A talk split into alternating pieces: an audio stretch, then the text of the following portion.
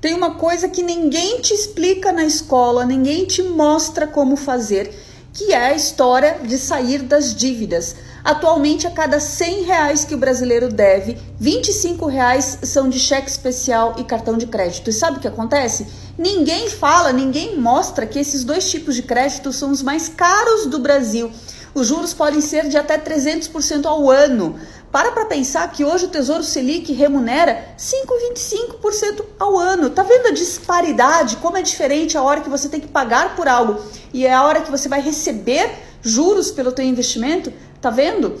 Então é o seguinte, o primeiro passo para você sair do buraco é você parar de cavar. Como é que vai fazer isso? Você vai sentar, vai separar todas as suas contas, vai fazer um mapeamento único, vai colocar tudo em um único documento, tá?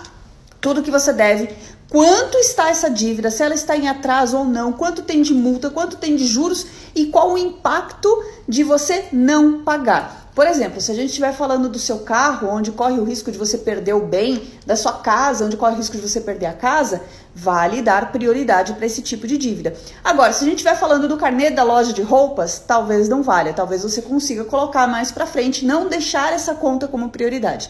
Depois que você fizer tudo isso, você precisa conhecer a sua capacidade real de pagamento. Por quê? Porque muita gente, naquela ansiedade de sair da dívida, acaba aceitando a primeira proposta que o credor faz, que às vezes é por telefone, às vezes é no aplicativo, às vezes é naquele push de celular, sabe?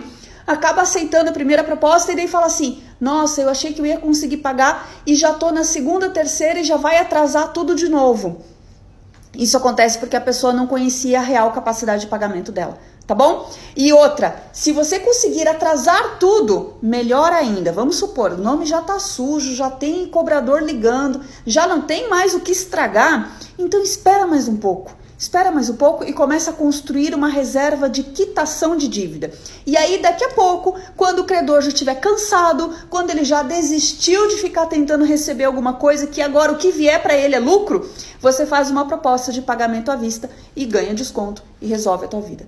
Eu sei que é muita informação para um vídeo só, mas calma, respira. Primeira coisa de tudo, faz um mapeamento, tá bom? As coisas vão dar certo. Para tudo nessa vida tem solução. Até!